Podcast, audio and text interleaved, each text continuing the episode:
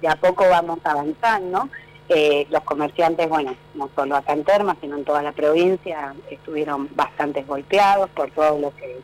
es de público conocimiento y bueno, ya tener la esperanza de que de a poco comienzan a abrir nos da un aliciente de que seguramente en algún momento el turismo puede llegar a reactivarse, que es de lo que viven más que nada la mayoría de los comercios en esta ciudad.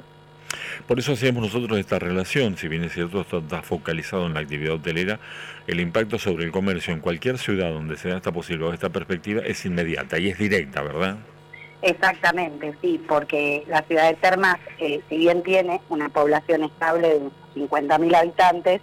eh, muchas veces este, es el turismo el que forza la mayoría de, la actividad comercial. Este, la verdad es que la ciudad está, está muy triste, está muy vacía y el comerciante, bueno, la pelea día a día con distintas ofertas. Nosotros desde, desde lo que es la Cámara de Comercio este año trabajamos en un montón de opciones nuevas para primero para este, capacitarlos en lo que es la venta online. Este, hemos formado una plataforma este, que se llama Termas Vende, que es una app en realidad en donde están todos los comercios y también en esta app hemos sumado a los emprendedores y a los artesanos, que también ese sector de artesanos está muy golpeado, ¿no es cierto?, por todo esto, porque vivíamos netamente del turismo.